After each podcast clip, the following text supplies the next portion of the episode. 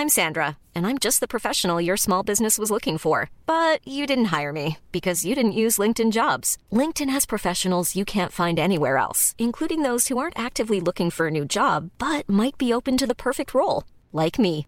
In a given month, over 70% of LinkedIn users don't visit other leading job sites. So if you're not looking on LinkedIn, you'll miss out on great candidates like Sandra. Start hiring professionals like a professional. Post your free job on linkedin.com/people today. Eu sou Mário Persona e essas são as respostas que eu dei aos que me perguntaram sobre a Bíblia.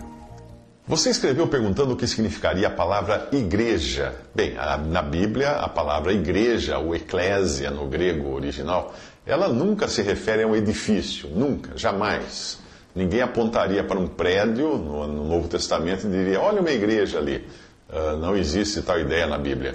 A, a a palavra igreja significa, significa simplesmente assembleia, ou reunião, ou um grupo de pessoas. Isso é o significado da palavra igreja. E aí está o fato de, você, de, nós, de nós não nos entendermos né, na correspondência que nós temos tido entre nós, porque você considera o significado da palavra igreja como duas coisas que não são bíblicas. Ou, ora, você, você chama de igreja um edifício, ora, você chama de igreja uma organização religiosa ou denominação. Tanto um significado como outro são estranhos à palavra de Deus. Deus nunca criou um edifício chamado igreja e nem mandou os cristãos criarem. E Deus nunca criou uma denominação e nem mandou os cristãos criarem uma denominação. Os homens usam esses termos dessas maneiras, mas não foram dados por Deus, uma vez que ele não indicou aos cristãos que construíssem qualquer edifício além daquele que é a própria casa de Deus, que é construído com pedras vivas, como fala em Efésios 2, de 20 a 22. E Deus também não criou alguma denominação. Muito pelo contrário, o apóstolo Paulo denuncia como carnalidade levar qualquer outro nome além do nome do Senhor Jesus. Isso está em 1 Coríntios 3, versículo 4. Os cristãos devem, evidentemente, congregar, se reunir, mas ao nome do Senhor Jesus somente, como fala em Mateus 18, versículo 20. E eles fazem isso para orarem, para celebrarem a ceia do Senhor, lembrando a sua morte, para aprenderem da doutrina dos apóstolos e também para terem comunhão uns com os outros. Se você conferir em Atos 2,42, você verá que estas eram as atividades da igreja, logo no seu princípio. Uh, essas atividades elas podem ser feitas numa casa, num edifício, num salão, que seja ou não destinado exclusivamente para esse fim. É importante entender que o edifício, o local onde ocorre essa reunião, não tem nada, não tem nada de especial. Não tem o mesmo caráter do tabernáculo dos israelitas no, deserto, ou do templo de Salomão, ou das sinagogas dos judeus, que eram escolas de judaísmo. Não. Nós estamos numa nova, numa nova dispensação e nós não temos nada a ver com o Antigo Testamento na sua maneira de adorar. Temos lá muitos princípios úteis para nós, na forma de figuras também, mas não devemos buscar no Antigo Testamento a maneira como deve ser a adoração do cristão, porque aquilo era para o homem sem o Espírito Santo. E o homem cristão passou a ter o Espírito Santo a partir de Atos 2, quando a igreja foi formada. Portanto, no Antigo Testamento, eles não tinham o Espírito Santo, como nós hoje temos habitando em nós. Cristo ainda não tinha sido morto e glorificado, e toda adoração naquela época era, era exterior. Tudo mudou agora. Né? Se você ler João capítulo 4, você vai ver a conversa do Senhor Jesus com a mulher samaritana e vai ver como as coisas iriam mudar. Ali ele está avisando que iriam mudar. Hoje já mudaram. Antigamente havia um templo, havia Jerusalém, havia uma adoração toda material, baseada em coisas materiais, né? usando artifícios materiais. Hoje o cristão adora em espírito e em verdade, só isso. O, o tabernáculo, lá no Antigo Testamento, no começo, uh, nos primeiros livros, foi mandado construir pelo próprio Deus, que deu até mesmo as medidas e quando ele mandou construir o templo, também, mesma coisa, deu tudo certinho, o projeto, etc. Já as sinagogas, que nós só vamos encontrar uh, nos evangelhos, no tempo dos evangelhos, essa foi uma uh, iniciativa dos judeus. E era apenas um lugar de leitura, não tinha o caráter de um lugar de adoração. Os judeus sabiam disso. eram como escolas de judaísmo.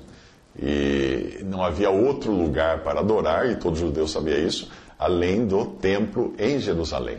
Se você ler, Deuteronômio capítulo 12, você vai entender porque Deus prometeu que haveria um só lugar na terra onde ele colocaria o seu nome, e esse lugar seria mais tarde Jerusalém e, por conseguinte, o templo. Hoje, nós temos um tabernáculo ou um lugar para entrarmos e adorar a Deus? Temos, temos sim. Mas qualquer cristão que considerar um edifício de pedra ou de tijolos, um lugar físico, enfim, como sendo lugar de adoração, está desprezando o que diz a palavra de Deus. E até mesmo rebaixando o lugar de adoração, porque Deus não deu um lugar de adoração nesta terra. Veja o que diz a passagem agora uh, que eu vou ler em Hebreus capítulo 8. Ora, a suma do que temos dito é que temos um sumo sacerdote tal que está assentado nos céus à destra do trono da majestade, ministro do santuário, o qual o Senhor fundou, e não o homem. Tendo, pois, irmãos, ousadia para entrar no santuário, pelo sangue de Jesus, pelo novo e vivo caminho que ele nos consagrou, pelo véu, isto é, pela sua carne. Aproximemos-nos, etc. Isso está em Hebreus 8, de 1 a 2, e Hebreus 10, de 19 a 20. O santuário do, do, do crente está nos céus. Nós entramos pela fé na presença de Deus. O nosso tabernáculo, o nosso santuário, o nosso edifício santo, onde nós podemos entrar e adorar, está no céu. Não, não está mais sobre essa terra, como no tempo da antiga dispensação, do judaísmo, dos israelitas. Ele não é mais feito por mãos de homens. E não tem mais sacerdotes pecadores e falhos, que eram seres humanos aqui na terra. Não, o nosso lugar de adoração agora está no céu. E nós temos o próprio Senhor Jesus Cristo como nosso sumo sacerdote. Nenhum sacerdote na terra, nenhum sumo pontífice na terra, nada. Todos os salvos são um sacerdócio real, um sacerdócio santo, para oferecer sacrifícios agradáveis a Deus. Onde? Na presença do próprio Deus, sem intermediários, além do nosso Senhor Jesus Cristo. Qualquer coisa menos do que isso é voltar ao judaísmo é ficar nas sombras, como a Bíblia chama uh, o Antigo Testamento, e deixar de usufruir o cumprimento da palavra de Deus. Leia Hebreus 8, de 4 a 5, você vai entender.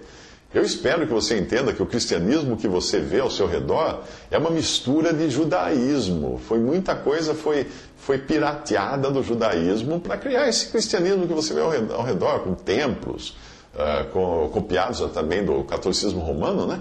com seus templos consagrados, com seus sacerdotes, com suas roupas especiais, com seus altares, com rituais, com incenso, com todo um aparato de música, de corais, de banda e instrumentos e tudo mais, para uma adoração exterior. Mas isso era para o tempo do Antigo Testamento, quando o homem não tinha o Espírito Santo de Deus habitando em si. Isso foi adotado em muitos pontos, de, muita, em muitas instâncias, pelo protestantismo, que preservou a ideia de templos, de sacerdotes. Algumas denominações ainda usam o termo para o pastor, hein? É, denominações protestantes. E também chamam de, de, altar o lugar onde está o púlpito. Um altar, não temos altar mais. E, e fazem rituais, como no Antigo Testamento, não temos rituais. Tudo isso tem a ver com o judaísmo. Nós não somos judeus, nós não estamos no judaísmo, nós somos igreja, igreja de Deus. Hoje Deus reconhece três grupos de pessoas: judeus, gentios ou gregos e igreja de Deus. Paulo fala isso em, em Coríntios. Bem, tudo isso tende a uma adoração terrena, dentro de um sistema humano de ritos e de lugares santificados. No entanto, Cristo sofreu fora do arraial, fora do sistema judaico fora daquilo tudo que representava o judaísmo. E por isso a palavra de Deus nos exorta o quê? A sairmos a Cristo, ou para estarmos com Cristo fora do arraial, que era o sistema religioso judaico, ao qual uh, está se referindo em Hebreus. E nos diz para sairmos então disso, e sairmos levando o vitupério, ou a vergonha, ou a rejeição de Cristo. E conclui dizendo: Porque não temos aqui cidade permanente, mas buscamos a futura Hebreus 13, de 10 a 15. Se nós temos de sair a Cristo, é porque ele está fora de todo o sistema judaico. E a mesma situação você vai encontrar em Laodiceia, que representa os últimos dias da igreja antes do arrebatamento. O que você encontra em Laodiceia? Cristo está do lado de fora, à porta, batendo e esperando ser atendido por aqueles que ouvirem a sua voz. Eis que estou à porta e bato.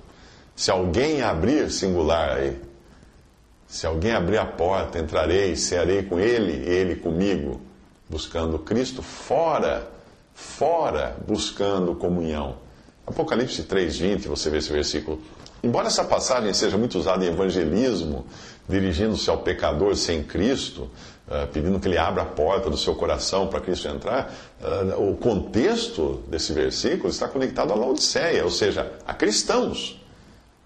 Quando diz ali, ouvir a minha voz, se refere a escutar a palavra do Senhor conforme ela é revelada nas Escrituras e não ser levado pelos costumes dos homens que introduziram tantas coisas da invenção deles próprios ou então cópia de um judaísmo que Deus já deixou de lado.